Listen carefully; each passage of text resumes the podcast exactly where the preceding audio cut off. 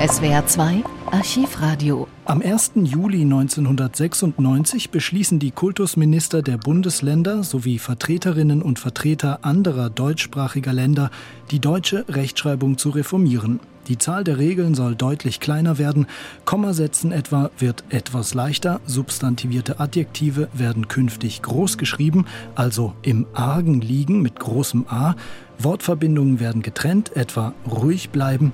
Und das berühmte Scharf S wird bis auf wenige Ausnahmen durch SS ersetzt.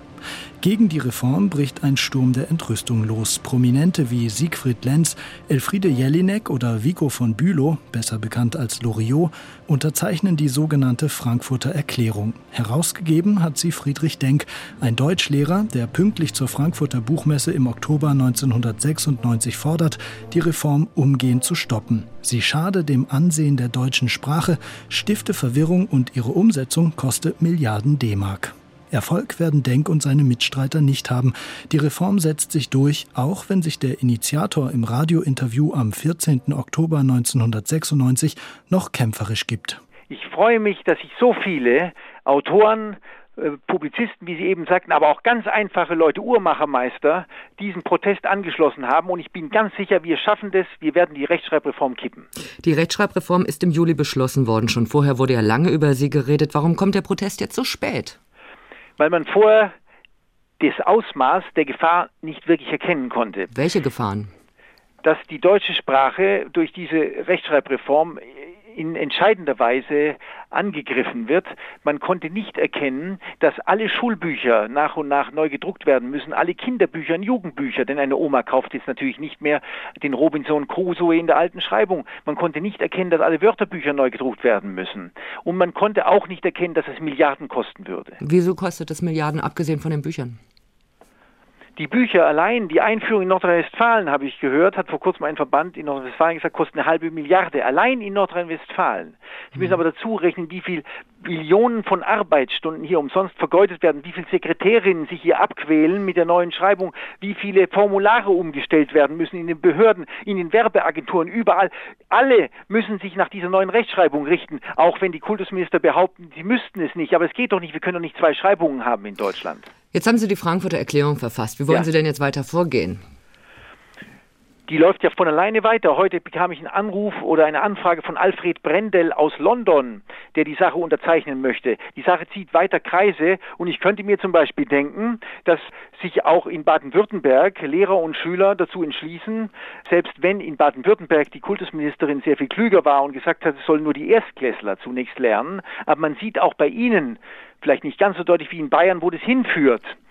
Wenn Aber Sie haben jetzt die Erklärung. Nach der Erklärung muss ja irgendwas weiterkommen, damit man so eine Rechtschreibreform kippt. Da gibt man ja nicht nur einfach Listen ab und dann sagen die ganzen Herren und Damen da oben in dem Ministerium, okay, wenn Sie das so sehen, dann schaffen wir sie ab. Oder wir führen sie erst gar nicht ein. Da muss ja noch ein bisschen was an, ich sag mal, rechtlichen Dingen von Ihnen nachfolgen. Was planen Sie denn da?